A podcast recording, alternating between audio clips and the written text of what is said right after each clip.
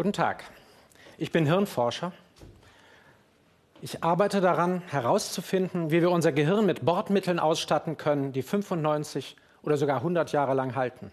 Wie wir unseren geistigen Reservetanks auffüllen können, dass wir nicht nur so alt werden, sondern auch etwas davon haben. Denn wir werden immer älter. Seit Mitte des 19. Jahrhunderts steigt die Lebenserwartung in Mitteleuropa jedes Jahr um drei Monate.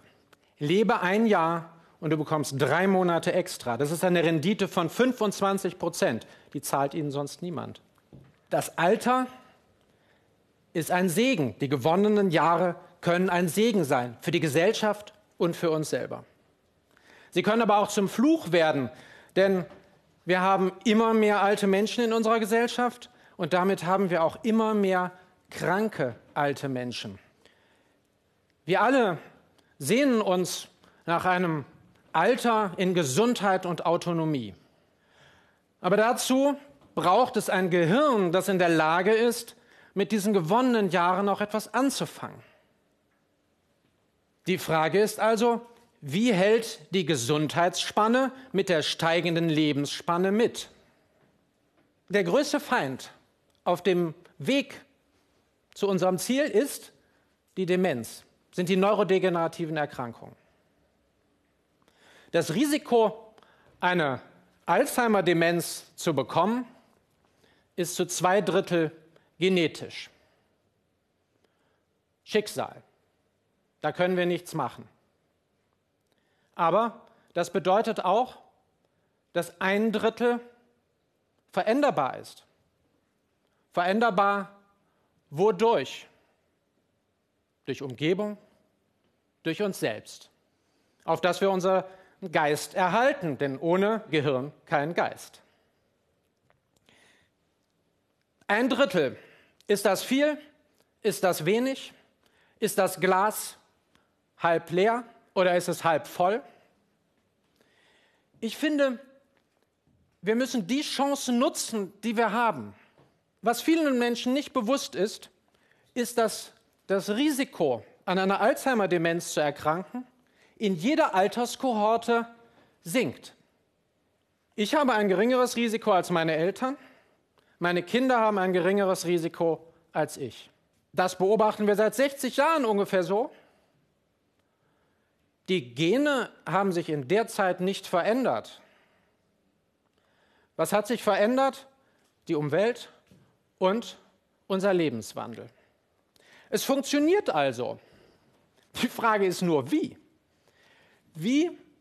Das versuchen meine Mitarbeiter und ich am Deutschen Zentrum für neurodegenerative Erkrankungen in Dresden herauszufinden. Denn wenn wir schon so viel erreichen können ohne dass wir einen Schimmer haben, was da eigentlich passiert. Wie viel größer wäre unsere Chance, wenn wir verstehen, was da abläuft. Wir versuchen also, die biologischen Grundlagen dieser Resilienz zu erforschen. Wir versuchen, unser Gehirn mit Bordmitteln auszustatten, die es uns ermöglichen, mit den Problemen der gewonnenen Jahre fertig zu werden. Denn nur wenn der geistige Reservetank gut gefüllt ist, können wir weiter reisen. Wie kann ich mich denn der Frage überhaupt annähern, wie Aktivität auf das Gehirn wirkt? Wir haben einen Mechanismus entdeckt, mit dem wir das können. Sie haben alle gelernt, dass das erwachsene Gehirn keine neuen Nervenzellen produziert. Deswegen sind neurodegenerative Erkrankungen chronisch und irreversibel. Aber es gibt eine Ausnahme, ausgerechnet in der Hirnregion, die für Lernen und Gedächtnis zuständig ist, dem Hippocampus. Und das ist auch die Hirnregion, die maßgeblich bei der Alzheimer-Demenz frühzeitig betroffen ist. Hier werden lebenslang neue Nervenzellen gebildet und wir haben zeigen können, dass geistige und körperliche Aktivität diese Nervenzellneubildung anregt. Bei Mäusen können wir das bis ins Detail untersuchen. Und das Tolle ist, die Mäuse nehmen uns die ganze Arbeit ab. Wir bieten ihnen nur einen großen Käfig mit vielen Spielsachen, mit vielen anderen Mäusen, mit viel Platz. Und es ist allein die Aktivität der Mäuse, die dazu führt, dass sie mehr neue Nervenzellen produzieren.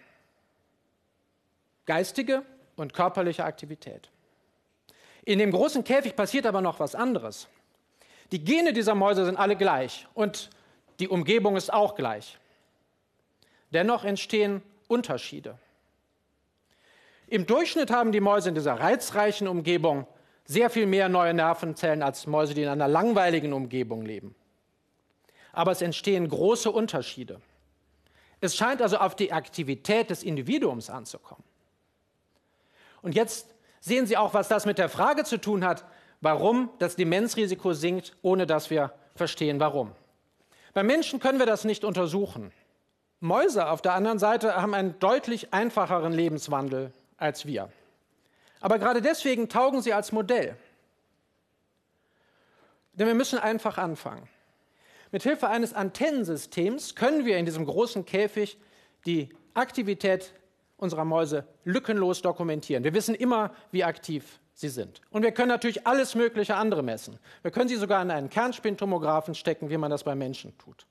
Wir können ihren Stoffwechsel untersuchen und ihr Blut. Wir können ihr Sozialverhalten und ihr Lernen testen und so weiter. Und all diese Daten, die stecken wir in eine riesige Tabelle, die wir mit modernsten mathematischen Verfahren untersuchen. Und dann kommt raus, dass nicht etwa alles einfach mit allem korreliert. Nein, das Muster ist komplexer. Es entstehen wieder Unterschiede zwischen Mäusen. Also nochmal, die Gene sind gleich, die Umwelt ist gleich, aber es entstehen unterschiedliche Verhaltensweisen die dann in immer größeren Unterschieden münden. Jeder, jede Maus bekommt also ein Gehirn, das ihrer Aktivität entspricht. Und da haben wir jetzt das Potenzial, das wir untersuchen können. Zunächst einmal hat uns interessiert, sind diese Veränderungen eigentlich stabil? Die Verhaltenspfade sind stabil. Das können Sie an sich selber beobachten oder zumindest an Ihren Großeltern. Aber auch die Veränderungen im Gehirn sind stabil, bis hin zu den neuen Nervenzellen. Das heißt also, dass der Hippocampus in Abhängigkeit von früherer Aktivität sich einstellt auf zukünftige Anpassungsfähigkeit, auf zukünftige Herausforderungen für Flexibilität. Wir haben das die neurogene Reserve genannt. Und diese Reserve, die geht einher mit Veränderungen, nicht auf genetischer Ebene, aber auf epigenetischer Ebene. Die Gene können sich nicht verändern. Aber was sich verändern kann, sind Markierungen, die auf den Genen angebracht sind und die ansagen, ob ein Gen abgelesen wird und wann. Und diese Markierungen, die verändern sich bei unseren aktiven Mäusen in Abhängigkeit von der individuellen Aktivität. Und diese Veränderungen sind wiederum stabil und, das wird Sie jetzt schon kaum noch überraschen, sie betreffen vor allen Dingen Gene, die etwas mit diesen strukturellen Veränderungen im Gehirn zu tun haben. Na toll, werden Sie sagen, ist ja prima, aber was hat denn das mit mir zu tun? Ich bin doch keine Maus. Wie kann ich das denn in meine Lebenswirklichkeit übertragen? Und da haben Sie recht, das ist eine große Herausforderung. Aber diese adulte Neurogenese, die haben sie auch. Und Mäuse sind zwar keine kleinen Menschen, aber sie sind uns in vielem doch so ähnlich, dass wir aus unseren Experimenten Voraussagen und Hypothesen ableiten können, die wir dann beim Menschen testen können. Denn wir müssen die Komplexität etwas reduzieren. Komplex ist allein die Zahl der Tipps, die Sie lesen können, was Sie tun sollen, um Ihr Gehirn fit zu halten. Sie kennen die große Trias. Sport treiben, gesund ernähren, sich bilden. Aber es gibt noch viel, viel mehr Tipps.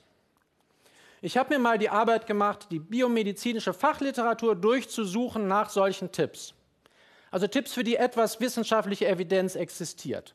Bin schon auf über 50 gekommen. Nicht rauchen, genug trinken, aber nicht zu viel Alkohol, genug schlafen, Depressionen behandeln, Bluthochdruck behandeln, Blutzucker einstellen, aber auch Dinge wie Tanz und Musik, verheiratet sein, religiöses Leben führen und so weiter. Über 50. Und kann ich mir aus diesem Menü irgendwas aussuchen oder muss ich das alles machen? Wir können zunächst mal diese 50 Tipps in eine Vierfelder-Matrix eintragen. Das machen Wissenschaftler gerne. Und in die erste Säule, da erste Spalte, da schreiben wir all die Tipps, die etwas mit dem Körper zu tun haben. In die zweite Spalte alles, was mit dem Geist zu tun hat. In die obere Zeile alles, was mit dem Input der Aufnahme zu tun hat. Und unten alles, das mit dem zu tun hat, das wir von uns geben, herausgeben. Und dann verteilen sich diese Tipps ganz gut, aber sofort wird klar, hier entsteht ein Spannungsfeld zwischen Subjekt und Objekt, zwischen ähm, Energie und Information, zwischen Individuum und Sozialwesen und so weiter. Die Tipps sind zum Teil antagonistisch, sie driften auseinander. Was ist in der Mitte? Ist das eine Balance? Vielleicht so etwas wie Glück? Nun, wir glauben, dass was in der Mitte ist, ist auch so etwas wie eine Grundaktivierung, eine Grundbewegung. Und die finden wir ja auch in unseren Experimenten. Und deswegen glaube ich, dass wir hier etwas beitragen können. Beweg dich also, leg los, geh aus deiner Mitte, such deinen Sinn, such dein Glück. Vielleicht muss man diese großen Begriffe wirklich bemühen. Und wenn wir das tun, wenn wir uns in Bewegung setzen, dann geht es uns vielleicht wie dem König Salomon in der Bibel, der ja ganz bescheiden nur um Weisheit bittet und nicht um Reichtum. Dass uns dann der Reichtum all dessen, was ein gesundes kognitives Altern ausmacht, ganz ungefragt noch mit dazugegeben wird. Ganz einfach, weil alles aus der Mitte kommt. Weil wir mit der Mitte beginnen sollten. Mit der Mitte beginnen statt mit ein paar Liegestützen. Vielen Dank.